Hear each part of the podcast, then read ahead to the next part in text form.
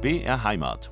Habe die Ehre. Habe die Ehre, sagt Hermine Kaiser zu unserem Ratsch mit Sternstuppe. Schnuppe. Sternschnuppe sind Margit Zahals und Werner Mayer. Großeltern, Eltern und junggebliebene Erwachsene kennen die beiden einfach durch ihre großartigen Kinderlieder, durch ihre Auftritte, durch ihre Musicals und wissen einfach, dass eine Kuh ins Kino gehen kann oder wie wichtig zwei Brotbrösel sind.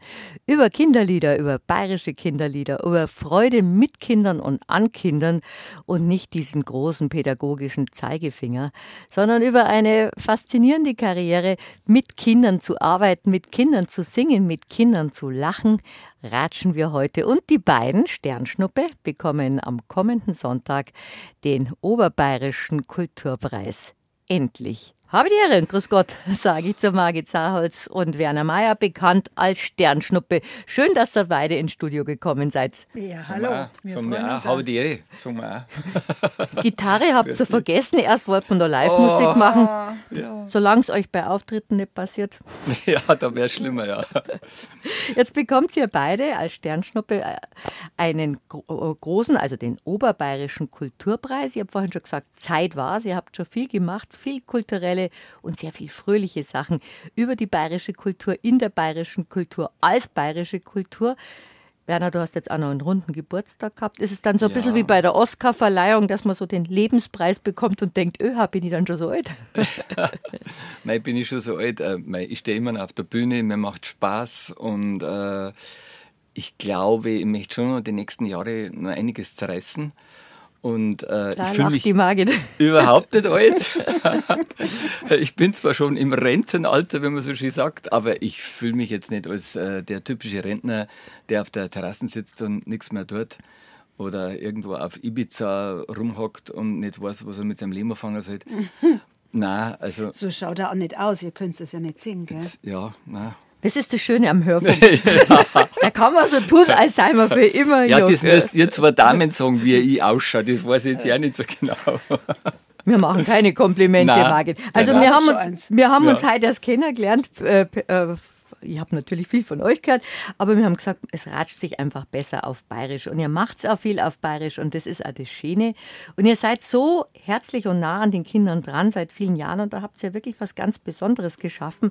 Aber wenn wir uns erinnern, wie man selber mit kleinen Kindern unterwegs war, wie viel Schmarnsarbeit, Kindermusik, Kinderbüchern und allem anderen geht, wie war das denn bei euch in der Kindheit? Wir sind ja ungefähr alle gleich alt. Was hat man da gehört, außer den Kinderliedern, die man in der Schule gelernt hat oder die, die gute Nachtlieder von der Mama oder von der Oma? So viel Kindermusik war gar nicht in unserem Leben, mhm. außer den Aus, auf, Auszählreimen, ja. Ene, Mene, Mu oder so ein paar Little. Eigentlich so das deutsche Kinderlied, das kam ja erst später, eigentlich mit Frederik Fahle. Ja, ja, gut, mit den Liedermachern dann, in der Liedermacherzeit. Genau. Dann die Dass die sich auch den Kindern gewidmet haben. Ja, genau. Mhm. Mhm. Äh, was, was bei uns in der Kindheit gab, waren Volkslieder. Mhm. Volkslieder, ja gut, dann Suse, liebe Suse, was raschelt im Stroh, habe ich mit meiner Tante Mari gesungen. Unterm Kurbauch. Das war sehr schön, ja. Und, aber man hat ja gar nicht unterschieden, ob nee. das jetzt ein Kinderlied war oder ein Volkslied. Halt. Das ja. war so, das ist so rumgegangen. Gell? Das, also, das meine ich ja, diese Definition Kinderlied, das kam erst später ja, ja. ja. Also wie das Fähnchen auf dem Turm ist, also mhm. Babysachen gab es. Ne? Mhm. Babysachen, ja. genau. Alle meine Entchen oder sowas hat ja. ich schon immer ja. Aber so die Susi, liebe Susi, ist schon, wie du sagst, ist ja nicht ein typisches Kinderlied, aber wir haben eigentlich viel gesungen. Selbst als Kinder, mhm. wenn wir so harmlose Sachen gemacht haben wie Blumen pflücken, hat man dabei mhm. gesehen. Klingt jetzt ein bisschen wie ein Heimatfilm, aber wir haben, Kinder haben viel gesungen miteinander. Mhm. Ist auch nett. Mhm. Ja, also meine Mutter hat ja den ganzen Tag gesungen. Meine Mutter hat immer gesungen, bei jeder Tätigkeit. Die hat eine wunderschöne Stimme gehabt. Und die, wenn in Reichertsheim mal nicht in der Kirche waren, haben die Leute alle gesagt, wo ist denn heute Neimarin? Die ist ja gar nicht in der Kirche gewesen, weil sie nicht so schön gesungen hat in der Kirche. Ah, das prägt dann aber schon. Und das prägt einen total, weil sie einfach so schön gesungen hat. Mhm. Bei der Steuerarbeit und so hat gesungen. Das Glück haben wir ja beide gehabt. Meine Mutter hat auch eine wunderschöne Stimme gehabt und hat mit meiner Schwester immer zweistimmig gesungen. Und ich oh. war ja noch der kleine Schurz, der Nachzügler, acht Jahre jünger und ich wollte dann immer mittun. Mhm. Und dann haben sie immer gesagt, Margit, du bist noch mal still, du kannst so schön malen.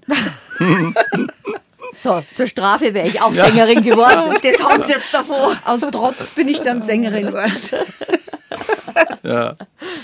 Aber das ist schon einem in die Wiege gelegt worden, ob man gut singen kann oder nicht. Also ich habe sogar im Chor gesungen bei uns in der Klosterschule, aber auch nur im Alt 2 dürfte ich ab und zu ein Ave brummeln. Markos oder Markos nicht. Man kann sich auch bemühen, es ist ein bisschen, bisschen Atemübungen, Stimm, Stimmübungen machen, aber ihr beide seid einfach schon, du bist ja auch noch Kabarettistin, ihr seid beide Sänger mit Leib und Seele. Mit professioneller Gesangsausbildung oder seid ihr Autodidakten?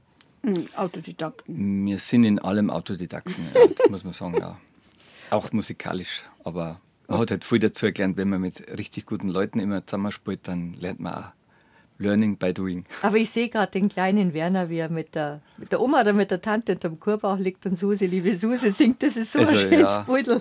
Ja, das ist wirklich, das hat meine Mam- Mama mal erzählt, dass ich mit der Tante Mari unterm Kurbauch immer gesungen habe. Und die hat mich dann immer zu sich her auf dem Mäckchen mitgesungen, weil die war so Dürre, die Tante Mari, die Dürre. Und dann hat sie mir da hingesungen und dann haben wir uns einen Kurbauch so angelehnt und haben eine brave Kur gehabt, dann hat sie gemalchert und dann haben wir miteinander gesungen.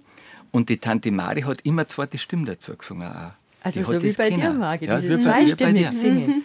Da Und- kriege ich gleich Gänsehaut bei der Vorstellung. Ist nicht schön, wenn man zweistimmig singt. Und ich kann heute noch zu jedem Lied eine zweite Stimme singen. Im Studio sind so verblüfft die Musiker, wenn ich dann mir Aufnahmen mache und dann sage ich, komm her, hier haben wir gleich eine zweite Stimme drüber, nochmal Terzel mal, auf geht's. Und das kann ich heute aus dem FF. Dann hat die Tante Mari geprägt. Hat die eigentlich noch mitbekommen, Werner, dass du ein berühmter Künstler geworden bist? Ja, schon noch. Wann ist die gestorben, weiß ich nicht mehr genau. Meine Mutter hat es auch noch mitgekriegt. Ja, meine Mutter hat auch noch das Lied von der Kur, die wollte ins Kino gehen, mitgekriegt, was ihr sehr gut gefallen hat. Ich sage vielleicht auch noch mal was über die Entstehung von dem Lied und warum das Auf jeden Fall. hat. Wir haben ja Zeit. Ja, ja. Wir ratschen ja. So viel Ja, ja. Zeit wie ihr auf der Bühne habt ihr eigentlich. Ja, ganz gut. Darum haben wir hier die Bühne. Aber ich würde jetzt vorschlagen, jetzt spielen wir mal Musik von euch. Ja. Und das Schöne ist, was Kindern, wie, Kindern so große Freude macht, aber auch Erwachsenen, wenn man so ums Eck denkt, nicht das übliche Mama, Papa, Hund, Haus, sondern ihr macht wirklich was, dass man dass man so eine Drehung im Hirnkastel hat und das ist eigentlich das, was Kinder so amüsiert. Also wenn man anschaut, so Filme oder Aufführungen, wo ihr mit Kindern arbeitet, sieht man eigentlich, welche, welche Gaudi und welche Freude die haben, weil das für sie auch so unerwartet ist. Was wir jetzt zum Beispiel als nächstes spielen, ist eine völlig drollige Geschichte, zwar Brotbrösel. Und da bist du als begeisterter Brotbäcker draufgekommen, Werner. Ja, ja, ja. Ja, und als Brösler. Als Brösler. Diplombrösler wahrscheinlich. Sonst hätte Margit was gemacht über das Brösel weg, wegputzen. Ja, genau. Brotbrösel, ja. Blödsinn, schöner Blödsinn. Blödsinn, Schmarrn fürs Leben, sage ich. Das ist eigentlich das Schönste, was man im Leben haben kann. Ja. Ein schöner Blödsinn. Ja, das und ist den das hören wir uns jetzt an. Die zwei Brotbrösel von Sternschnuppe, von Margit Saholz und Werner Mayer.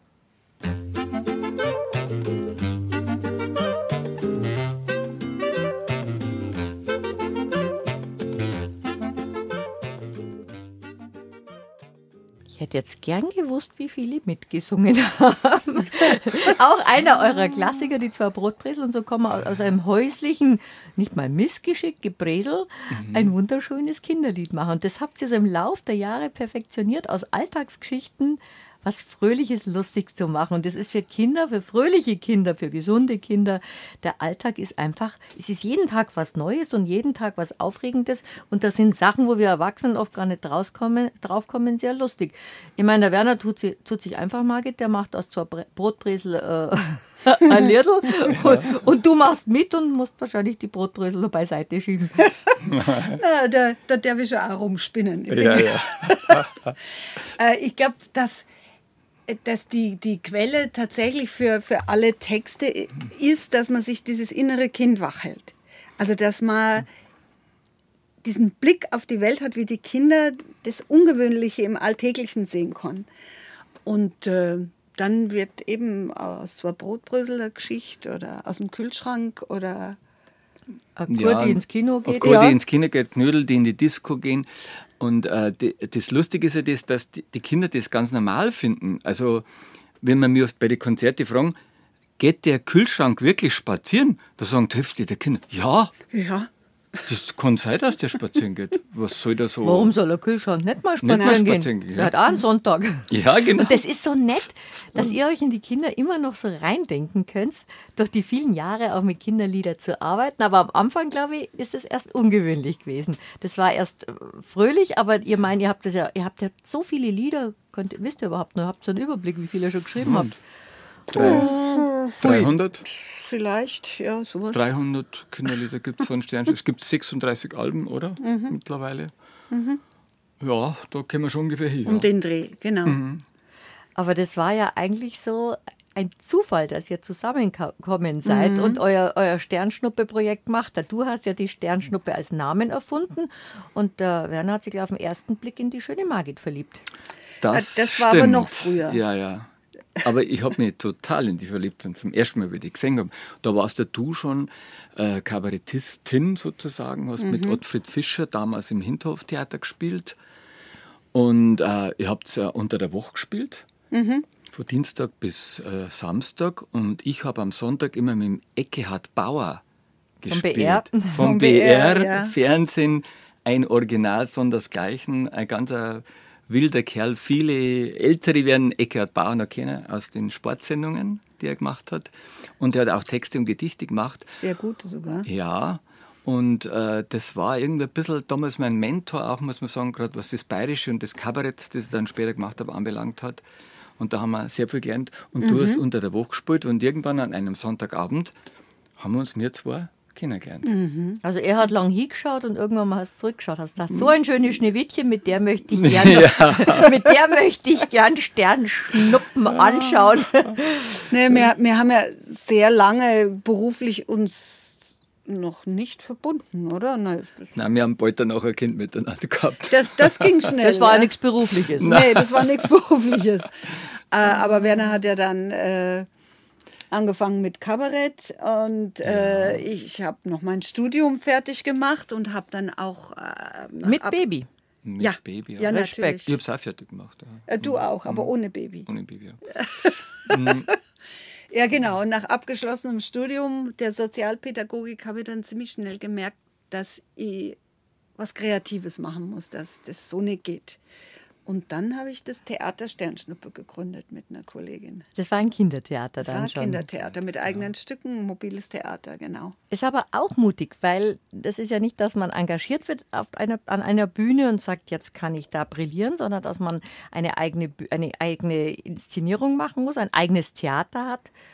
Bühnenbild. Und Erfolg wäre vielleicht auch noch ganz gut. Das war am Anfang bestimmt ein mühsames Geschäft. Ja, ich, ich, ich weiß nicht so genau warum. Ich denke da öfters drüber nach. Wir haben uns einfach nichts Vertraut. geschissen. Ja, muss man, muss man, bei mir war es gleich, ja. Wir haben, ich bin dann einfach mal reingesprungen und habe im Studium und dann habe ich mir gedacht, das pack jetzt, da muss ich jetzt selber Sachen schreiben und dann haben wir uns einen, einen Kalender habe ich übers Bett drüber gemacht, weißt du das noch? Da habe ich Oh die ja. ersten Termine abgeschrieben. Schau mal da, da verdiene ich Geld, gell? Da bei dem Auftritt, da gibt es ein bisschen wenig, gell? Ja, irgendwann habe ich darauf bestanden, dass der Kalender aus dem Schlafzimmer rauskommt. Ja, aber es ist dann einfach. War so wenig drin gestanden. ja, Nein, ja. das ist eine ungute Kombination. Ja, ja. Nein, es ist dann immer mehr geworden, Gott sei Dank. Auch im Kabarett ist bei mir dann richtig aufwärts gegangen und habe dann mit der Rudi Zapf, Wolfgang Neumann, Ja, Rudi Zapf wunderbar. kennt man natürlich äh, als Volksmusiker und den Rockmusiker. Wir haben da ein Musikkabarett in den 90ern auf die Beine gestellt. Das, wir haben 14 Tage im Lustspielhaus ausverkauft gespielt. Also es war, und auf dem Höhepunkt der Karriere haben wir zwei gesagt, jetzt machen wir was miteinander. Gell?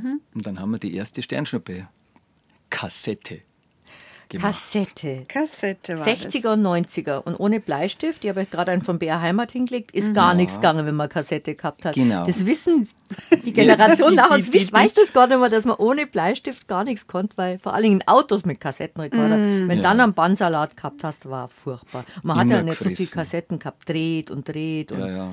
Wieder dann Hitrat. haben sie es reingewurzelt. Wieder Hitrat, ja. Das drehen wir schon hin, haben wir gesagt. Also war es eine 60er oder 90er Kinderkassette, die ihr aufgenommen habt. 60er war es, oder? Eine 60er Stunde ungefähr. 60er. Taxi Maxi war dann die erste. Also die hat ja nicht so geheißen. Und Das Die hieß Witzige noch war ja die, das. die erste. Was ja eigentlich auch sehr mutig war, weil äh, das impliziert ja, dass es noch mehrere gibt. Gell? und Wie, wie dann, viele Lieder waren drauf? Das war schon, schon eine Stunde. Äh, 14? Ja, sowas, 14, glaube ich, genau. sind auf Taxi Maxi. Ja, ja. Und wir haben uns dann Geld ausgeliehen am Anfang. Wir haben uns 10.000 Mark ausgeliehen, um Was damals ein sehr, Haufen sehr Geld viel war. war. Und wir haben gewusst, wir müssen eine gescheite Produktion machen. Ich habe da schon natürlich jetzt auch mit vielen tollen Musikern zusammengespielt. Bei der ersten war der, der Charlie von Heindling dabei schon. Und dann haben wir eine ziemlich tolle Aufnahme gemacht. Und haben dann zuerst einmal in der Kassettenstraße 300 Kassetten gemacht.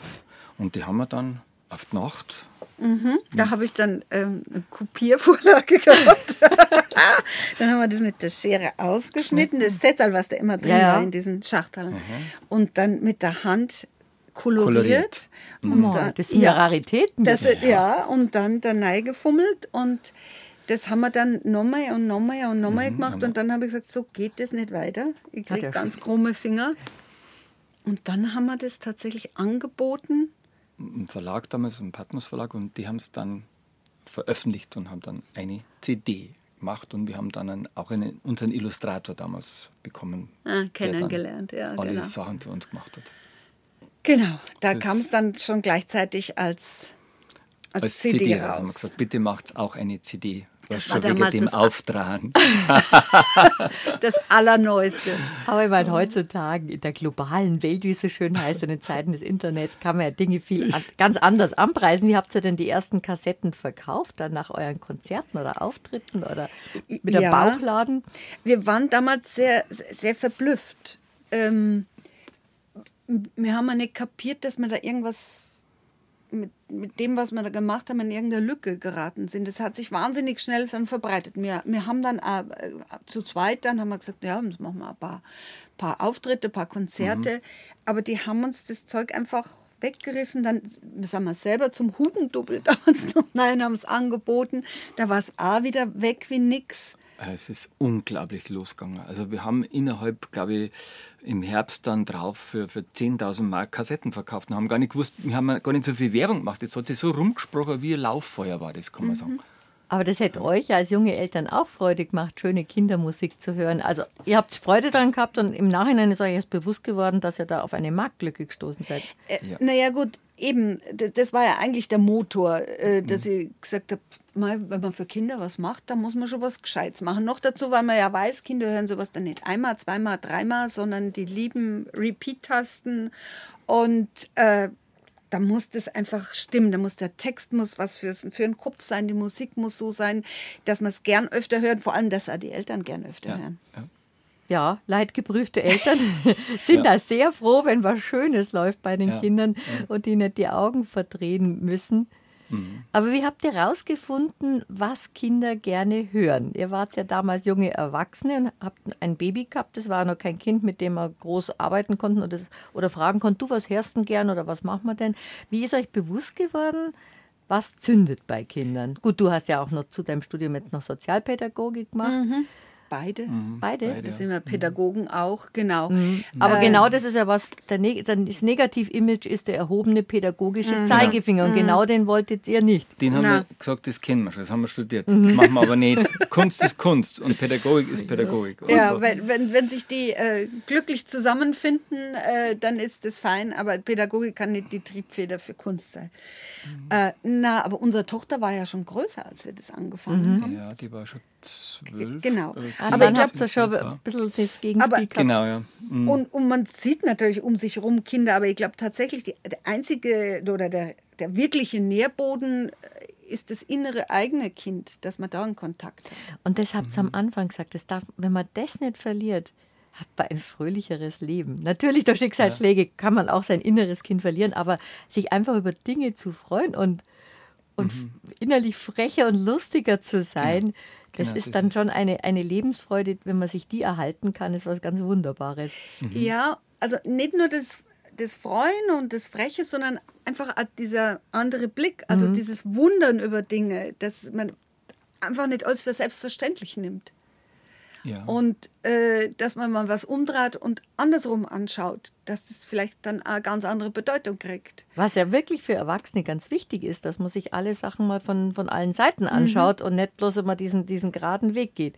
Kann man von Kindern kann Eigentlich man sehr, lernen. sehr, sehr viel lernen. Schade eigentlich, dass man sich dann so ändert, weil man so in eine, eine, ein Raster gerät, wo man denkt, so muss man als Erwachsener sein.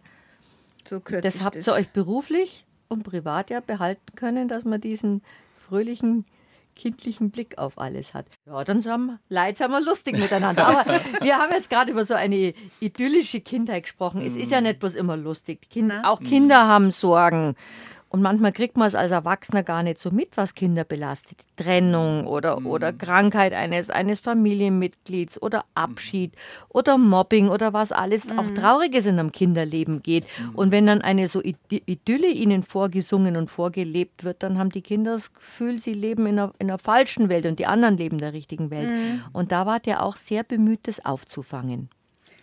Ja, also unsere Sternschnuppe-Welt äh, ist eben nicht bloß lustig und nicht bloß heile, sondern äh, da gibt es alle möglichen Spielarten. Ähm, zum Beispiel ähm, gibt es ein Lied über Trennung, wo sie, wenn sich die Eltern getrennt haben und was das in einem Kinderherz ausmacht. Oder ein Lied, wie es ist, wenn man eine Schwester hat mit einem Handicap und diesen Konflikt hat, dass man sich erst schämt und sich dann dafür schämt, dass man sich schämt für die Schwester und was das alles macht. Und äh, so Sachen sind für uns auch ganz wichtig, damit äh, es nicht so eine glatte Welt gibt. Mhm, äh, dass eine andere Norm entsteht oder dass, genau. es, oder dass es keine Norm gibt. Mhm. Ja. Äh, und deshalb reden auch bei uns die Kinder alle, wie ihnen der Schnabel gewachsen ist. Die einen Hochdeutsch und die anderen, da hört man, die haben einen Migrationshintergrund und die, die nächsten, die reden bayerisch und das gehört alles zusammen. Das ist alles eine Welt. Das ist schön, wenn man das Kindern auch beibringen kann, weil wir kennen alle auch als Kinder dieses große Fragen, Fragezeichen, da kehre ich nicht dazu oder wenn es bloß harmlose mhm. Sachen sind, die Bande zwei Straßen weiter, du darfst nicht mit uns spielen mhm. oder was unter uns Mädchen oft war, Margit, gell? Mhm. Mit dir rede ich nimmer, du bist nimmer meine beste Freundin, was so mhm. anfängt in einem Kinderleben und natürlich tut es weh und man muss sich aber man muss lernen, sich damit auseinanderzusetzen, auch fürs Erwachsenenleben. Aber so, so Kinder, die, die nicht so ganz wissen, ob das jetzt gut oder schlecht oder traurig oder, oder sich niemand anvertrauen wollen, wenn du dann in einem Kinderlied abgeholt wirst und die sagen, ach, das ist ja sozusagen, das ist so. Das mhm. gibt's, dass jemand krank ist oder dass, da dass die Eltern sich drehen. Da bin Einzige. ich nicht der Einzige. Mhm. Genau. Das ist so eine, eine liebevolle Norm geschaffen. Mhm. Das ist mhm. euch ein großes Anliegen gewesen. Mhm. Und ihr habt auch die Kinder selber gefragt. Das finde ich eigentlich das Liebenswerte. Ja, wir haben zum zehnjährigen Jubiläum damals gesagt, wir möchten einmal eine, ein Album machen, äh, wo wir vorher fragen, äh, was hättet ihr denn gern mal? Was, was, wünscht ihr euch denn, dass wir machen? Jetzt heißt mal Sternschnuppe, mhm. jetzt dürft ihr euch was wünschen. Mhm. Und da kamen Zusendungen mit so einem hohen Prozentsatz an ernsthaften Themen, dass selbst wir, die wir sowieso schon immer gesagt haben, meine Kinder sind nicht bloß niedlich und lustig, mhm. äh, erstaunt waren über die Tiefe, die uns da mhm. zurückkam. Was waren da Beispiele? Aus welchen Beispielen habt ihr dann was gemacht? Ja, äh, zum Beispiel war auch äh, ein Kind, das gesagt hat, ja, alle haben auch irgendwie Geheimnisse, dunkle Seiten und macht's doch da mal was drüber. Mhm. Sternschnuppe ist da rausgekommen. Mhm. Also was mhm. so, dass Leute abends so am Himmel sitzen, Erwachsene wie Kinder und sich eben denken, was, was würde ich mir denn von Herzen wünschen mhm. vom Leben? Das Lied ist dabei rauskommen. Dann äh, eben, was ich eben angesprochen habe, das von der behinderten Schwester. Mhm. Das kam das von einem Kind, die Idee. Ja, das mhm. kam von einem Kind, die Idee. Mhm. Haben wir viele, Dass eben nicht alle gesund sind und wie man damit umgeht. Ja. Wir haben in Konzerten viele Kinder mit Handicap. Also da sind viele dabei und gerade viele autistische Kinder, die immer wieder unsere CDs anhören und mhm. immer von vorn bis hinten. Also wir kennen das. Man, natürlich gehen wir auch ganz vorsichtig damit um. Natürlich, jetzt das Lied zum Beispiel über Trennung das geht natürlich schon, das hat auch was Tröstliches in sich, weil es heißt immer, dein Papa bleibt immer dein Papa, so wie die Mama immer deine Mama ist. So ja. ist es ja auch. So ist es Und ja. Das, das ja Im Idealfall.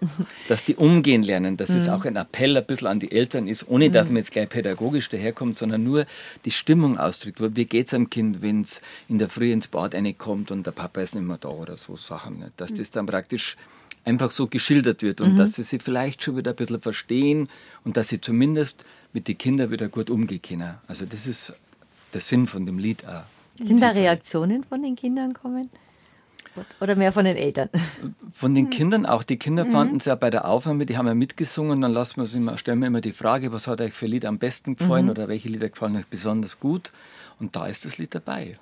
Das ist wirklich erstaunlich, dass die Kinder so ernste Themen, die wo so ein tiefes Gefühl ansprechen, dass die das auch spüren. Ja, alles Thema äh, Krieg, Verfolgung, Flucht, sowas äh, war dabei und äh, sowas kindgerecht reinzubringen, äh, das war uns auch ein großes Anliegen, weil es kommt eben, es ist Thema in Kinderleben. Das nutzt nichts, wenn wir das als, als Erwachsene versuchen, von ihnen fernzuhalten. Im Gegenteil. Da ist es dann wieder was Geheimnisvolles, was man nicht versteht. Und, Ja. und da siehst du, wie, wie aktuell auch immer Kinderleben ist. Wir sind in einer ganz anderen Welt aufgewachsen als die Kinder jetzt. Das merkt auch bei euren Produktionen. Das hat sich ja jetzt ziemlich geändert von der Kassette mit dem Bandsalat und selbst illustrierten Cover, wie es jetzt so schön heißt, wie, haben wir damals auch noch nicht gesagt, zu CDs und jetzt über, über alle möglichen Verbreitungswege, die es in den letzten Jahren gegeben hat. Da habt ihr euch aber auch ganz schön ranhalten müssen, um da Schritt zu halten. Ich meine, wir haben hier alle mit Bändern, mit Tonbändern im BR angefangen. Das kennt ihr ja auch noch von den ersten Aufnahmen. Jetzt senden wir hier digital, spielen die Musik von einem Bildschirm ab. Das ist schon ganz schön flott gegangen. Das habt ihr hautnah mitbekommen. Ja, also sowohl von, von dem Medium mit der Kassette und der CD, als auch von der Aufnahmetechnik her. Wir haben ja natürlich äh, 15 Jahre auf Bandmaschine aufgenommen, 22 Spuren. Das Geräusch haben wir alle noch im 24. Kopf. Gell? Brrr, 24 vor, brrr, zurück. Ja, genau. Ja, genau. Und da war Einsingen noch ein ganz anderes Thema. Boah, Also, da hat man noch richtig singen müssen und alles war richtig äh, Herausforderung. Wenn wir dann die, die Harfe gehabt haben von der Evelyn Huber und die hat ausklingen müssen, weil die haben wir nicht schneiden können, das ist nicht gegangen, haben einfach so lange warten müssen. Es war immer irre, irre äh, spannend, anstrengend auch und dann musste man alles auf 22 Spuren unterbringen. 24. Wieso sage ich immer 22? 24. Und heutzutage haben wir ein digitales Aufnahmestudio und du hast hunderte von Spuren, wenn du willst. Das ist überhaupt keine, kein Thema mehr. Und du hast Verschneiden von Spuren. Verschneiden und, und Melodien. Und schieben. Und ja. Ist aber auch wieder ein neues singt. Instrument für euch. Ja, Klar, ja, klar, ja. klar. Aber mit Kindern war das natürlich immer eine besondere Herausforderung, weil äh, wie oft kannst du jemand dann was singen lassen und der wird noch besser, vielleicht wird er auch wieder schlechter. Also äh, es, man hat damit ganz viel äh, Fingerspitzen, viel Fingerspitzen Arbeit. viel Ja. arbeiten müssen. Und äh, jedes Kind ist da verschieden. Der eine wächst, der kommt erst aus der Reserve, wenn es ein bisschen antreibst und Der andere mag dann nicht und mehr. der andere verzweifelt nach dem zweiten Take, weil ich kann das nicht. Ja. Mei, grundsätzlich muss man mit den Kindern wirklich gut umgehen im Studio. Also das ist also einfach ganz wichtig bei den Aufnahmen, dass man die Kinder schätzt, dass man mit den Kindern wirklich was Gemeinsames schafft. Was. Gemeinsames. Ihr seid ja dann ein Team und Genau. die Kinder wissen das ja dann hoffentlich Und auch. Kinder motivieren sich gegenseitig unglaublich. Ja? Also die sagen, hey Hansi, das kannst du nur besser, jetzt geh nochmal hier ans Mikro, hau das nochmal hin und da singst du nochmal und dann singt der Hansi das nochmal. Und dann wird es richtig gut, Einen Hansi haben wir nie gehabt. Als Beispiel. Also Hansis, wenn Eltern von Hansis zuhören und Hansi haben so nicht Ja, genau. So ein schöner bayerischer Ja, Name. ja, ja, ja. ja Seppi und so. Ja. Der. Hans und Sepp. Ja, ja, und es ist natürlich für die Kinder ein irres Erfolgserlebnis, äh, wenn sie es dann spüren. Man sagen immer, es, das Wichtige ist, dass du das fühlst, was du jetzt gerade da sagst oder singst. Und wenn sie spüren, wenn das alles zusammenkommt, dass es dann stimmt.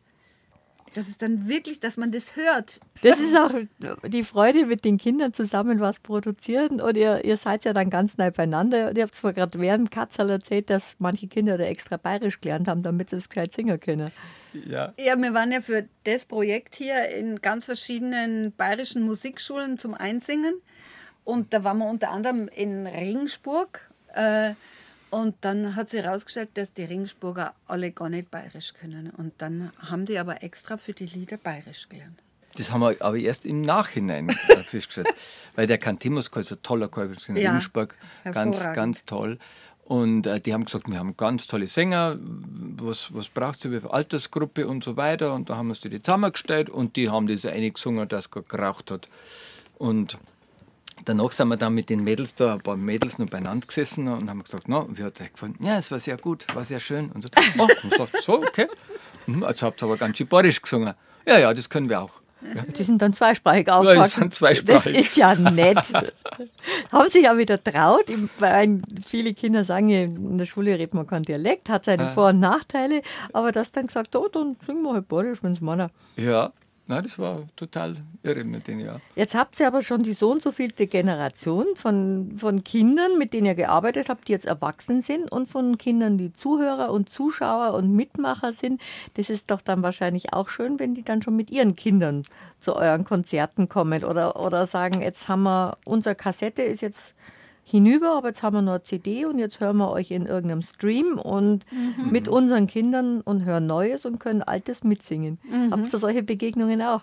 Total früh. Ja. Das ist aber schön. In den ja. Konzerten ist es die ganze Familie drin. Da sind die Omas drin, die ihre Kinder so erzogen haben und mit unsere Lieder aufgewachsen sind und die Mütter haben ihre Kinder dabei. Also es sind jetzt zwei Generationen. Drei. Drei drei Generationen. Ja, wie bei euch. Bei euch machen die Enkelkinder ja auch ja, schon mit. Ja, genau. genau. Na, aber das ist, äh, was, was einem wirklich total Spaß macht, weil man merkt, wie nachhaltig das war, was man da gemacht hat, dass das sich wirklich jetzt in die nächste und nächste Generation dann überträgt und äh, immer noch Spaß macht. Und das Witzige ist das, dass sogar 18, 19, 20-Jährige oder 24-Jährige, dass die auch äh, oft manchmal so in ein Konzert kommen und hören sie die, die Lieder an. Ohne Begleitung von ja. Kindern. Ach, ist das nett. Ja, ja. Wir haben in Landshut einmal ein Konzert gehabt und da haben wir so eine Aktion gehabt. Also es darf eine Familie hinter die Bühne schauen, wie das Bühnenbild ausschaut. Mhm. genau, im Jubiläumsjahr, so genau, Meet and Meet, wie man das so Meet and, and Greet. Meet genau. and Greet. Also Treffer und Grüß Gott sagen. Genau, mhm. Treffer und Grüß Gott sagen. Ja, und dann hat es geheißen, ja, die Familie ist schon da im Bernlachner Saal, die sind da hinten. Mhm. Wir gehen raus, denken wir, das ist doch keine Familie da. Auf einmal sind vier junge Leute vor uns gestanden, so Studenten, 22 Anfang, bis ja, 24. Und haben gesagt, wir sind Meet and Greet. ist das nett? Genau, wir haben das äh, gelesen, dass das geht und dann haben wir gesagt, gleich, da melden wir uns an, die waren dann da hinten gesessen im Konzert mit Transparent. Jetzt muss man dazu sagen, ihr habt ja auch für die Konzerte ganz lustige, originelle Figuren die auch lustige Namen haben und die manchmal, die, manche Figuren sind klein und manche sind groß und manche spielen eine Nebenrolle und die sind auch schon seit vielen Jahren die, die Bühnenbilder auf euren Konzerten dabei. Die haben auch alle mhm. lustige Namen. Ihr könnt es besser aufzählen. Ich bin schon ein bisschen ein großes ja, Kind. Ja gut, es gibt natürlich den Brezenbeißer, der sich durch ganz viele Titelbilder ja. von den Alben zieht. Durchbeißt. Und, durchbeißt, genau. Mhm. Da gibt es die Taxi Maxi und da gibt es die lustige Lilly. Und die tauchen immer wieder auf den Titelbildern auf und natürlich äh, gehören sie auch fest zur Sternschnuppe-Familie bei der Bühnendekoration. Mhm. Das die, die, Figuren gehören dann einfach zur Sternschnuppe dazu. Und wie du sagst, ja. das Familie, Familie klingt ja schon wunderbar. Und da kennen auch sich die, die jungen Burschen, die bei euch als Familie aufgetreten sind, noch mit all den Figuren identifizieren. Ja, ja, ja. Also Brezenbeißer und so weiter, da, da, das merkt man genau, dass das eine Identifikationsgeschichte war mit, mit der CD und mit, dem, mit den wilden Spulen und so. Das Aber das ist doch schön, wenn man Kinder musikalisch begleiten darf ins Erwachsenenleben und das ist ja was ganz Nachhaltiges, wie du vorhin ja. erzählt hast, wenn du mit deiner Tante gesungen hast oder du mhm. mit deiner Mama, Margit, das Nachhaltige, was bleibt oder ob selbst alte Kirchenlieder sind, wo man jetzt noch Maria durch ein Dornwald ging, mhm. in dem Tempo der mhm. alten Weiber mitsingen kann, wie wir es damals in mhm. der Kirche gesungen haben, das ist was, was wirklich so die, die Basis ist des musikalischen Erlebens, das man so als Kind hat. Ja, neulich äh, haben wir geredet mit dem war Anfang 20 junger Bursche, hat gesagt, ja, wir sind weggefahren zum, zum Wochenende, wollten wir irgendwo hinfahren und dann wollten wir was singen im Auto und dann haben wir nicht gewusst, was wir singen sollen. Und dann auf einmal einer gesagt, Mensch, wir kannten ja einen Kühlschrank singen. Ja. Und dann haben sie auf dem Weg zum Weggehen, haben es alle miteinander, weil sie das können haben, miteinander einen Kühlschrank gesungen. Ist das lustig? Ja. ja. Weil oft findet man kein Lieder. Kein gemeinsames. Kein gemeinsames, ja. Wobei man das Gefühl hat, das ist ein deutsches Problem. Wenn, ja. man, wenn man im Ausland ist und man sagt, jetzt singt ihr mal ein typisch deutsches Lied, dann haben wir, also als Studenten, haben wir uns angeschaut und hab, ja. dann haben wir was von der Biermüsselblasen gesungen, ja. was eh wurscht war, weil es keiner verstanden hat, ja. weil uns nichts Gemeinsames eingefallen mhm. ist. Und so geht es die Burschen auch, die können mhm. ja jetzt nicht irgendwas mhm. Aktuelles singen, sondern dann mhm. haben sie ein gemeinsames Lied und das ist dann das ist ganz lustig ist, ja, genau. Ja, also das, mein Gott, es ist ja so, wir haben zuerst schon mal gesprochen, unsere Musik ist ja auch für die Erwachsenen da. Wir machen ja nicht äh, äh Kindermusik. Ja. Es, äh, Kindermusik, das gibt es ja für mich gar nicht. Das ist eigentlich, es muss immer gute Musik sein, es muss immer schön gespielt sein, es müssen tolle Musiker sein. Nur das macht da wirklich Spaß dann. Das stimmt. Ja. Ihr arbeitet gemeinsam und in einem lustigen Film habe ich über euch, über, in, über Spessart fürs Karwendel, habe ich gesehen, dass ihr auch herrlich streiten könnt. Jo. da sind wir Spezialisten. Seid ihr da dann ein berufliches Paar oder ein privates oder sind das fließende Übergänge?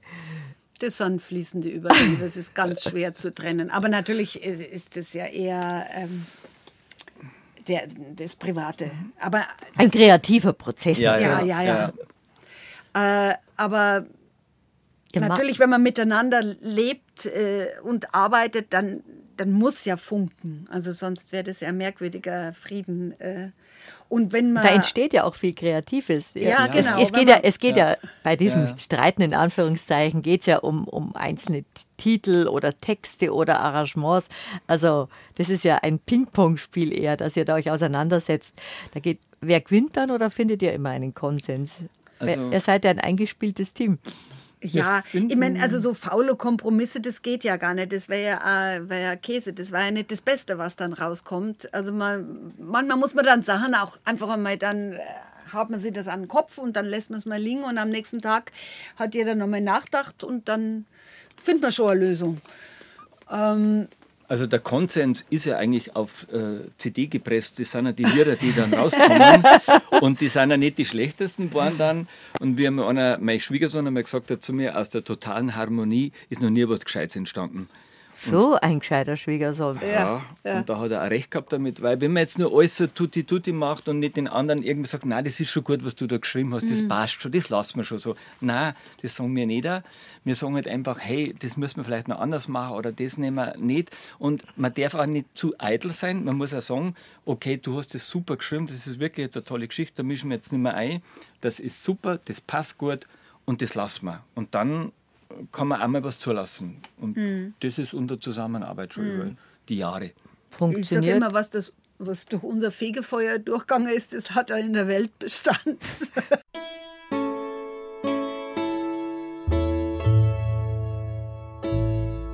BR Heimat.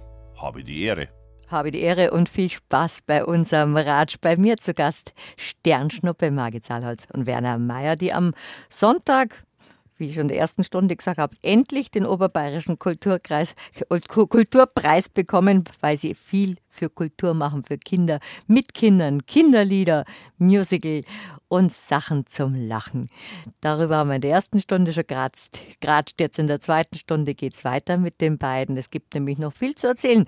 Dass nämlich eine Waschmaschine wandert, das wissen wir alle. Aber dass ein Kühlschrank spazieren gehen kann oder eine Kuh ins Kino gehen will, das ist in der Welt der Kinder und in der Welt von Sternschnuppe überhaupt nichts Ungewöhnliches. Man kann mit Kindern viel Lachen und Freude machen und man kann auch viel Freude bereiten. Und das ist doch eigentlich ein traumhaft schöner Beruf für euch. Sternschnuppen, in dem Fall der Plural. Das stimmt. Ja. Also, wenn man sich mit dem Schmarrn, den man so im Kopf hat, sein hm. Geld verdienen kann und dass das dann andere auch noch Spaß macht, das ist echt der Segen. Herrlich, wunderbar. Und dass euch der Spaß an der Freiheit nicht ausgeht, ist ja auch was ganz Besonderes. Ja, wir haben jetzt eigentlich laufend geschrieben, immer wieder. Und manchmal denkt man sich, mein, das ist jetzt die letzte CD. Aber uns fällt einfach so viel ein. Gell? Ja. Das ist das. Wir haben oft nicht die Zeit, dass wir es aufschreiben. Weil wir noch einen Verlag haben, weil wir noch arbeiten müssen, ein Büro auftreten. und so weiter und auftreten. Genau.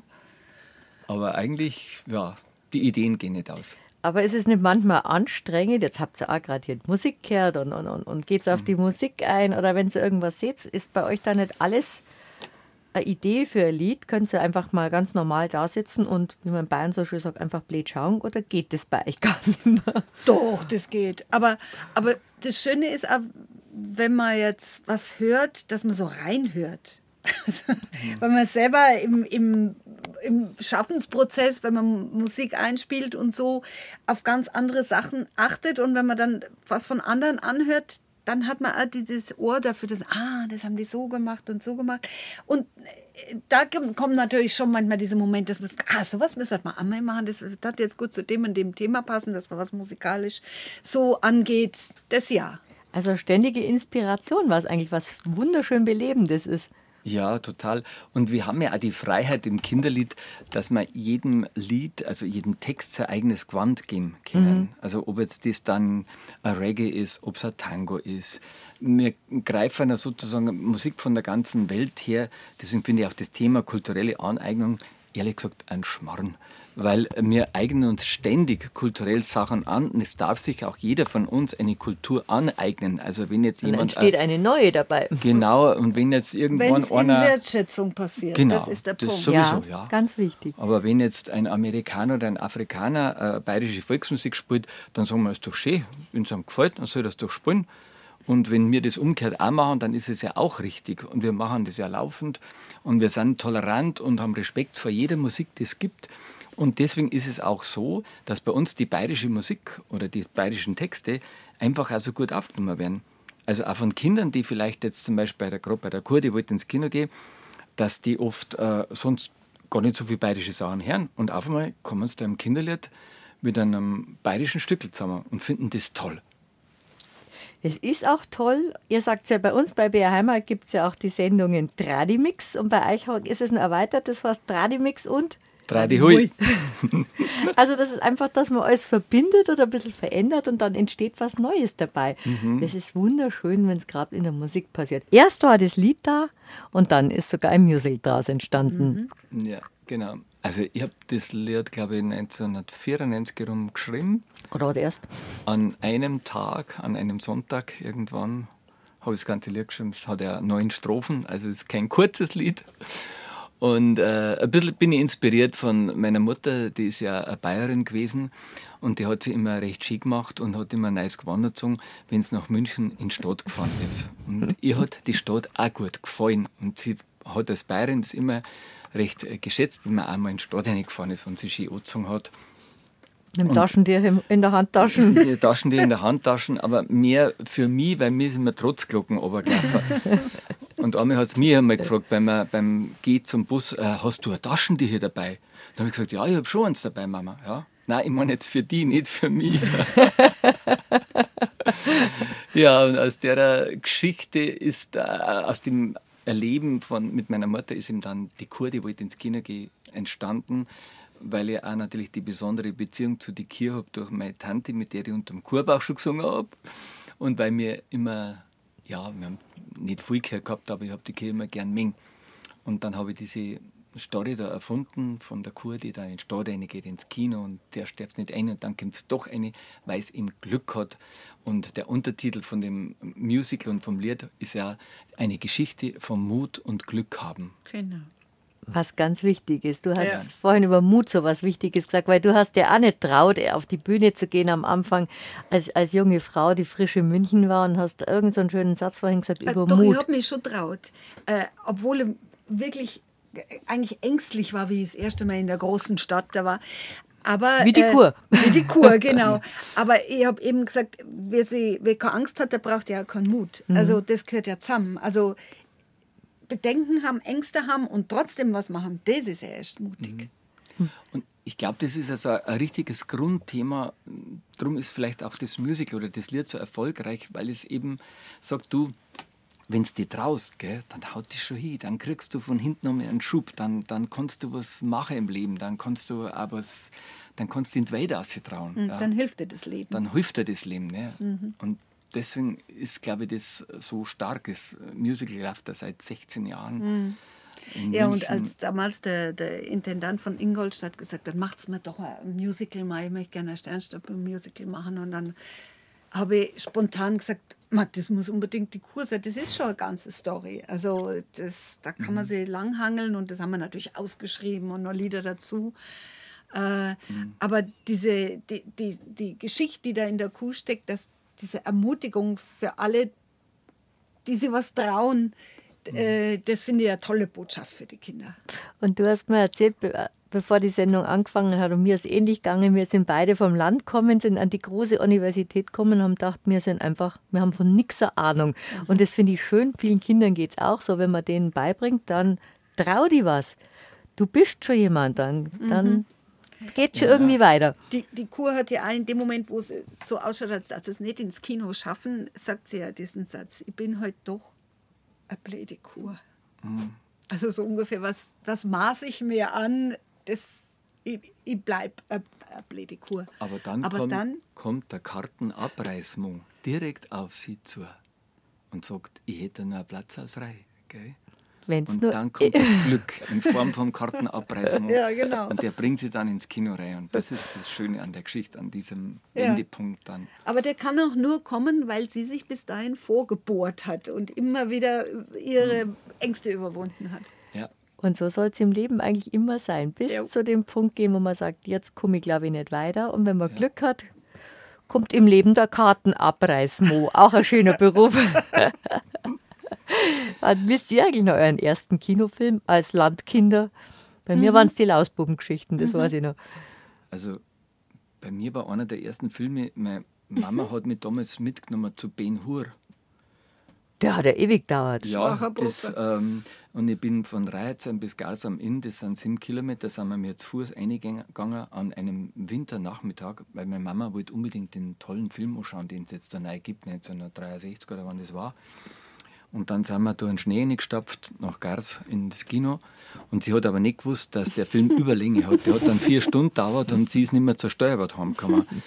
Und dann hat mein Vater äh, die Steuerbord machen müssen, ganz und machen müssen, wo er gar nicht gescheit Kinder hat. Aber für, für Kinoerlebnis muss, hat der Mama das auch hingenommen. Für sie war es der Asche, oder? Für sie war es ganz toll. Und wir sind dann heimgegangen und der Film ist ja ziemlich heftig, ja. Und an der Hand von meiner Mama sind wir dann in der Dunkelheit durch den Schnee, sind wir dann wieder heimgegangen. Hast aber da nicht ein Wagenrennen mit die Kier veranstaltet? Na, oh, ja, ja mein erster Film war auch nicht unbedingt ein Kinderfilm. Meine acht Jahre ältere Schwester hat mit mitgesungen und hat gesagt, wir schauen uns Dr. Chivago an. Oh, oh. den schaue ich ja heute mhm. noch. Ja. Hast dich auch in Oma Sharif verliebt? Ja, natürlich. Hast du ja nicht gewusst, dass es einen Werner gibt, ja. Nein, der, ja der gerade unter der Kurkling ist. Ich habe ihn dann abgelöst, den Oma. Der hat aber auch so lang gedauert. Ja. Bis zum, bis zum nicht mal Happy End. Mhm. Aber Kino ist auch was Besonderes. Gerade wenn man auf dem Land ist und das nicht so gewohnt ist, für mich war immer das Tollste. Dann gab es noch Eis und der Vorhang mhm. auf und der Vorhang zu ja, und regionale ja. Werbung und hinten hat uns jemand, also uns Mädel, an die Zöpfe gezogen und mhm. mit, den, mit den Klappsitzen ein bisschen hochkatapultiert. Das war die höchste Gaudi. ja, und es ja. war der Blick in die große, weite Welt. Und jetzt schaut ihr runter auf die Bühne und das ist, glaube ich, auch was ganz Besonderes, auf der Bühne zu stehen und Menschen, ob große oder kleine, zu sehen, also hauptsächlich Kinder, mit leuchtenden Augen und einem köstlichen Lachen. Das ist doch herrlich, Freude ja, zu bereiten. Ja. ja. es ist ein totales Geschenk. Und gerade in, in Corona-Zeiten haben wir wirklich schmerzlich gemerkt, wie uns ja, das abgeht. Ja, Jetzt muss ich nochmal zum Mut kommen. Wir, man ist ja bei jedem Lied mutiger. Man behauptet ja immer was, dass die Melodie so geht, dass der Text so geht. Und wenn man dann sagt, dass auf einmal der Mut sich so belohnt, dass sogar die Münchner Philharmoniker auf einmal ein Lied von einem Autodidakten, wie ja ich bin, ne, spielen und äh, wir dann ein Kühlschrank ging spazieren zum Beispiel, auf einmal von den Münchner Philharmonikern gespielt wird, dann sitzt man da drin und kann fast noch anfangen, weil das einfach so irre ist, dass das so eine Tragweite hat oder dass das dann einfach mal gespielt wird. Gell? Wie bei der Kur. Man muss bloß so weit gehen, dass dann der Kartenabreißmo von die Philharmoniker geht. Das Lied suchen wir jetzt einfach noch in den Tiefen also, unseres Archivs. Aber ein schöner Titel, weil das war ja mal eine harte Währung, als wir Schüler waren, eine Patrone und ein Radiergummi. Ja. Aber wann kriegt man schon mal ein Radiergummi geschenkt? So ist der Titel von einem von euren Liedern oder von deinem Lied. Genau. Ich glaube, das gibt bei euch nicht die Aufteilung, wer was macht. Ja, das ist jetzt aus dem Bereich Kabarett, Kabarett wo ich zum Teil natürlich am mitschreibe, aber das ist eher Werners Revier. Wann habt ihr zuletzt ein Radiergummi geschenkt gekriegt? Der Werner kriegt öfters Radiergummi. Wegen, des, Lied, wegen, wegen des Liedes, aber ich vorher. 50 Radiergummi daheim, in allen Ausführungen, allen Formen ganz teure Radiergummi einpackt noch und so. Das bringen wir manchmal Leute mhm. mit, weil die das Wir überlegen schon an einem Radiergummi-Museum. Wenn nicht, dann gründet es gründet ja, einfach. Ja. Wobei hat Radiergummi war harte Währung, war ein Spicker, war ein Wurfgeschoss. Ja. Und immer, wenn man mal braucht hat, um was Notwendiges auszubessern, war er furchtbar schmierig. Ist euch auch so gegangen? Ja, ja. ja, weil man so voll geschrieben hat. ja, ja, eben. Aber. Das, es war ein Sport einfach. Ich bin in Italien gesessen vor einem Cappuccino irgendwo in der Toskana und habe mir gedacht, habe ich auch geschrieben an anderen Sachen für Sternschnuppe und dann habe ich den Radiergummi gesehen und habe mir gedacht, über die gell, ist noch nie ein Lied geschrieben worden. Da wird es jetzt aber Zeit. Schön, dass ihr selber noch so Spaß an eurer ja. Musik habt. Die beiden haben jetzt gerade mitgewippt und ja. mitgemacht. Und ihr habt ja gesagt, ihr könnt jetzt noch a cappella was singen. Ja. Ja, ja in, in Ermangelung der Gitarre, das singen wir halt ohne. Genau, singen wir das Lied für die Knödel, weil bei uns auf dem Bahnhof mit acht Kindern hat es immer 40 Knödel gegeben mittags. Und kein Knödel ist übrig geblieben. Aber in dem Fall sind zwei Knödel übrig geblieben. Unverständlicherweise, gell? Genau. Hm, blieben. Okay.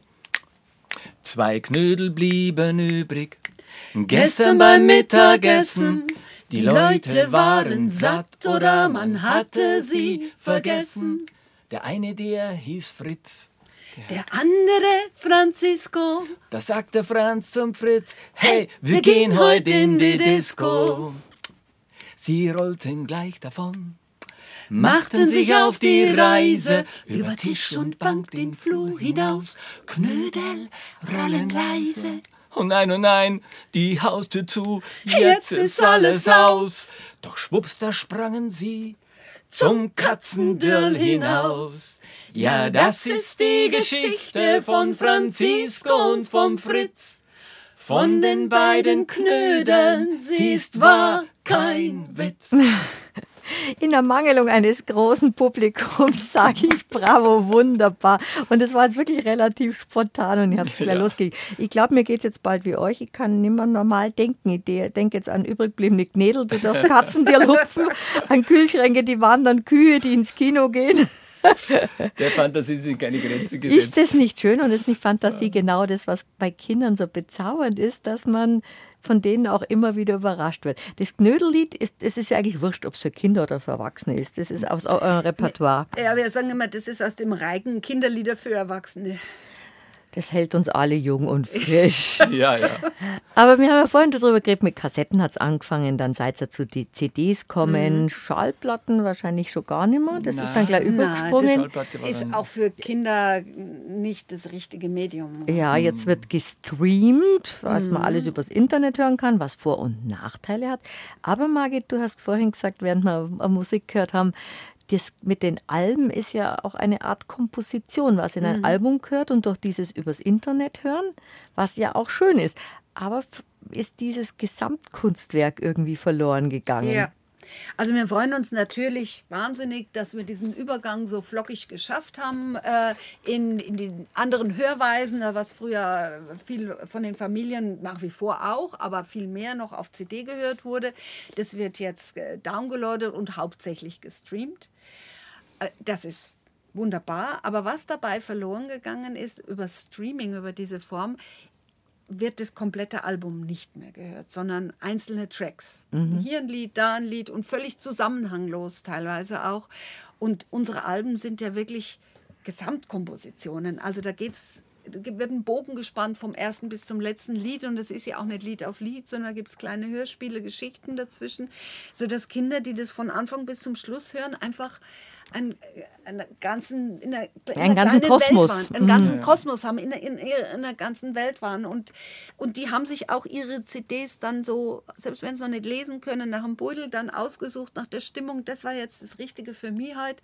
Und das geht ein bisschen verloren und da schmerzt mir mein Künstlerherz. Bei allen Vorteilen, die es jetzt hat und dass er auch die vielen Downloads habt. Ich glaube, ja. eine Zahl hast du vorhin genannt. Ja, wir haben Kannst du gar nicht mehr fassen.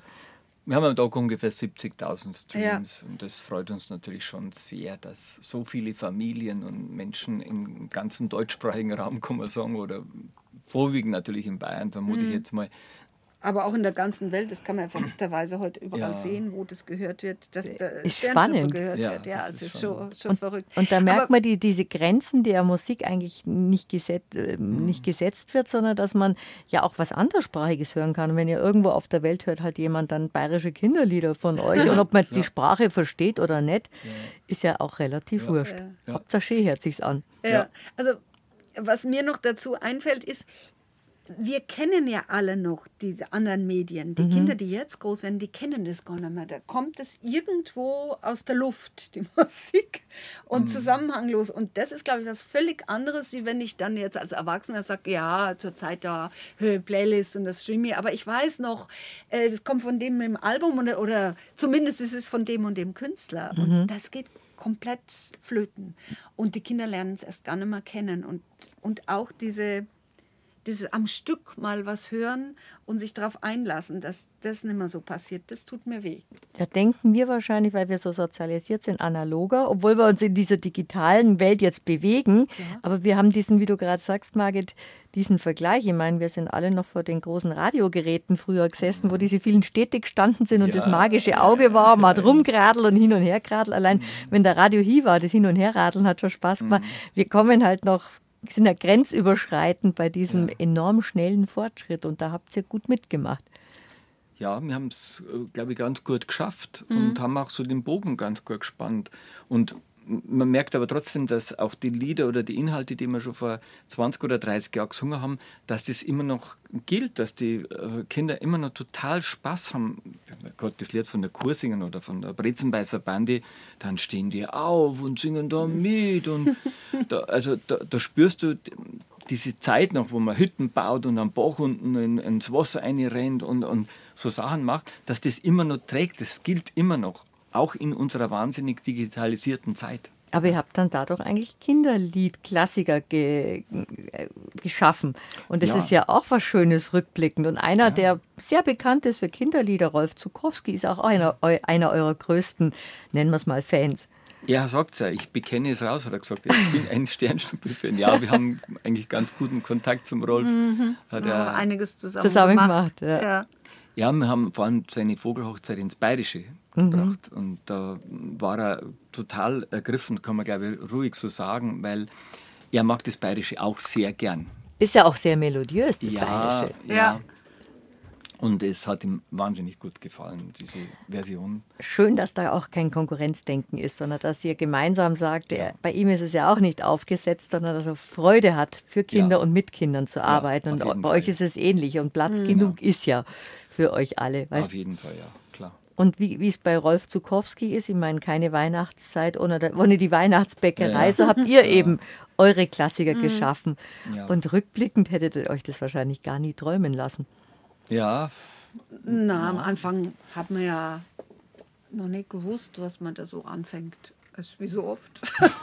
das ist dann, wir haben einfach weiter und weiter gemacht, weil es uns Spaß gemacht hat und offensichtlich den, den, den äh, Publikum. Den Familien A und so ist es immer weitergegangen, ja. Wenn man dann im Nachhinein erfährt, dass man eine Million CDs verkauft hat, dann freut man sich natürlich schon.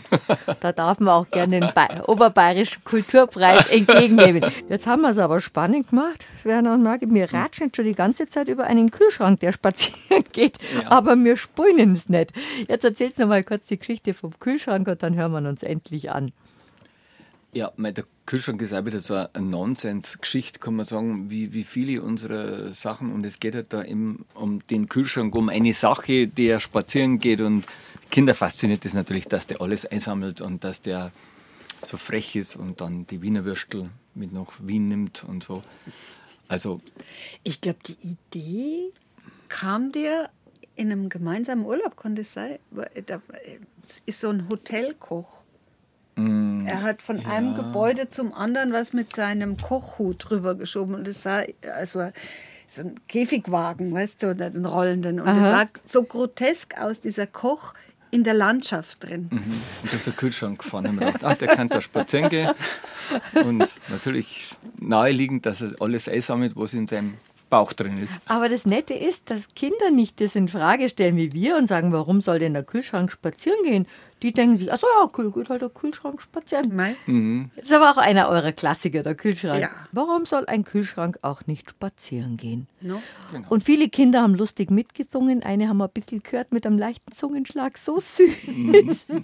Habt auch alle viel Freude damit gehabt Ja. bei der Aufnahme. Wie alt ist das Lied jetzt schon oder wie jung geblieben? 2002, ja, 20 Jahre. Ah, schon. Also, ja, ja, aber immer noch total. Aber, geliebt. aber das ist auch einer eurer Klassiker geworden. Und, Und die Nina, die uns damals so mit ihrem THS erfreut hat, die ist eine hübsche junge Frau jetzt. und ist auch, die Kinder von damals sind sicher auch stolz, dass sie bei den Liedern mitgemacht haben. Ja. Toll. Ja. Manche spielen das einem neuen Freund als erstes vor. Das ist die Prüfung. Wenn ihm das nicht gefällt, dann Wird er abzägt. Ja, Oder darf mitsingen beim nächsten Mal. Genau. Bewerben sich dann Kinder bei euch oder sucht ihr es auch oder arbeitet ihr viel mit Musikschulen zusammen? es kommen schon äh, oft Kinder auf uns Beides. zu oder Eltern sagen, ah, meine Tochter kann gut singen und so. Aber wir haben nie irgendwie so ein Die gut singen können, Casting, sondern äh, die Spaß haben. gepflegt. Mhm. Es geht nicht darum, eine Menge Schönsänger auf Haufen zu haben, sondern originelle Kinder. Und die waren immer ganz oft aus unserem Ja. Umfeld, aus Ottenhofen oder die hat nur jemand gekannt oder der hat jemand gekannt. Äh, so, dass man nie so ein ja, so eine Castingsituation zusammengebracht hat und so eine ähm, Elite, Mhm. Elitegefühl. Sondern Kinder, die Spaß haben. Genau. Und ich finde, bei Kindern gibt es nicht richtig und Falschsinger. Also gut, weil ich so falsch gesungen habe, kann ich das jetzt einfach einmal so, so sagen. Aber es soll einfach mit Freude, was gesungen ist, kann gar nicht so falsch sein, finde ich. Na. Na, wir haben die Erfahrung gemacht, dass wenn die Kinder sich emotional aufgehoben fühlen am richtigen Platz, dann singen sie auch richtig. Mhm. Also es ist ein direkter Zusammenhang. Übt ihr dann mit denen groß ein oder sagt nur ein bisschen so Nuancen, so hätten wir es gern und lauter oder leiser oder wie der, der Hansi gibt, Hansi, Ja. du kannst das, probier's nur einmal. Doch, doch, man, man sagt natürlich schon äh, Sachen, aber zuerst einmal kriegen es von uns auch die, die neuen Sachen nicht als Text, sondern als, äh, auf Als Lied vorgesungen. Ja, als Lied vorgesungen. auf Band und die hören es so oft, ob sie es einfach kennen. Dann singen sie eh automatisch, mit. Automatisch. Ja, Dann genau. singen sie automatisch mit und, und nehmen auch die Art und Weise, das Gefühl, den Duktus, wie gesungen Ja. ist, nehmen es einfach auf. Wie schön. Aber wir haben ja über die Philharmoniker noch gesprochen gehabt und die haben ja mit gena- genauso fast kindischer Freude mitgemacht, als ihr Ja. das Lied aufgenommen habt. Die haben dann Kühlschränke mit Kühlschränken gespielt. Ja, ja. Also nicht die Philharmoniker, es sondern hat ja- die Schauspieler. Es hat ja Ich hätte es euch zugetraut, euch allen. Wir haben ja das philharmonische Musical Restaurante Allegro gemacht, äh, 2011 mit dem Münchner Philharmoniker auf die Beine gestellt und haben Genau. das zehn Jahre ist das gespielt worden in der großen Philharmonie mit 80 Philharmonikern, acht Sängern, Tänzern, Schauspielern. Das war vielleicht auch unsere größte Auftragsarbeit, die wir je gemacht Ja, haben, weil wir wirklich verantwortlich waren für alles, was, also für den, Mhm. die Inhalte, die gespielt werden, äh, für die Texte, äh, für die Umsetzung, dass wir wirklich das, das Kreativteam zusammengestellt haben mit Regisseurin, mit Mhm. Bühnenbildner, mit äh, Kostümen und, und allem drum und dran, Ausleuchtung. Ähm, das war ein Riesenprojekt, zumal natürlich auch ein Orchester in der Regel äh, keine, keine Theatersachen auf der Bühne hat. Aber das ist ja wirklich ein, ein großes Ganzes geworden bei euch. Ein, ein Ja. Kinderkosmos eigentlich, ein Ja. fröhlicher Kinderkosmos, in dem ihr mittendrin sein dürft. Das ist doch ein Geschenk, so einen Beruf zu haben. Jo. Und nächstes Jahr gibt es wieder ein Ein Musical von uns äh, in München, äh, Ritterland. Das hat es schon mal gegeben in Ingolstadt, auch als Auftragsarbeit für Ingolstadt. Das kommt jetzt in einer rund erneuerten Fassung wieder im Werk 7 äh, in im Werksviertel draußen. Werksviertel draußen, genau. Es gehen euch die Ideen nicht aus. Aber jetzt fange ich schon an, mitzureimen und ums Eck zu denken, wie ihr vorhin sagst, du, der erste Kinofilm beim Hur, dann denke ich mir jetzt gerade bei Ritter, denke ich, oder, oder, oder, oder Wagenrennen, der Ben Hur, der hat Sandalen und keine Schuhe. Also man fängt dann automatisch an, so, so ums Eck zu denken mit euch und durch euch. Und die Kinder kommen ja sicher auch mit eigenen Ideen daher. Ja. aber Ritterland ist tatsächlich auch so entstanden, auch das Album, was vor dem Musical war, dass wir in, umgezogen sind in der Straße und da stand das Straßenschild Ritterland. Und dann habe ich zu Werner gesagt, wer ist denn auf so einen depperten Straßennamen kommen? Ritterland. Und dann hat der Werner gesagt, Ach, so, dann machen wir, machen wir ein Album Machen wir davon. CD draus. ja, aber jetzt muss ich erst im Herbst einmal mein Buch fertig schreiben. Äh, Ich schreibe nämlich ein Buch über meine Kindheit auf dem Bauernhof. Ähm, Es wird heißen Sieben Kier, acht Kinder, 40 Knödel, ein Kanapé. Das sind die Bauernbuben-Geschichten aus meiner Kindheit. Da freue ich mich ja jetzt schon. Und wenn man das gelesen hat, dann versteht man, warum der Werner bis heute so schräge Ideen im Kopf hat. Du, wenn mit sieben Kier, acht Kinder, 40 Nädel und einen Kanapé aufwachst, dann musst du ums Eck rumdenken. Aber hallo. ja, weil Schön, dass ihr mit mir gemeinsam beim Ratsch ums Eck rumgedacht habt. Schön, dass ihr am kommenden Sonntag, am 25. Juni, den oberbayerischen Kultur, ich will immer sagen, den großen, den habt ihr verdient. Das ist kein kleiner Preis. Es ist eine besondere Auszeichnung für bayerische Künstler, den Gro- Obergroß, jetzt sagen wir einfach, der heißt jetzt großer, großen oberbayerischen Kulturpreis bekommt. Wo wird er denn verliehen? auf Kloster Sion Schön. und ja, zusammen mit Markus Also Herr Rosemüller. Und ja, es ist schon eine, eine tolle Geschichte, Ja. wirklich. Also ganz Also was Tolles. neben dem, dass man sich natürlich selber freut über die Anerkennung, äh, ist es auch, finde ich, für das Genre Kindermusik so toll, dass sowas ausgezeichnet wird. Dass es nicht so in der unbeachteten Ecke stehen bleibt, sondern ins Licht geführt wird. Ich finde, es ist nicht Schnuppe, was Kinder hören. Das ist ein schöner Abschlusssatz. Sternschnuppe war bei mir zu Gast, Margit und Werner. Und ihr bekommt einen großen Preis. Und wenn das Buch fertig ist, dann kommt sie einfach nur mal vorbei. Das war schön. Es war ein schöner Ratsch. Ich sage Dankeschön. Mir ist ein ganz herzliches Dankeschön, Hermine. Es war wunderbar, mit dir zu ratschen Jo. und zu diskutieren. War's. BR Heimat, ganz super. Habe die Ehre.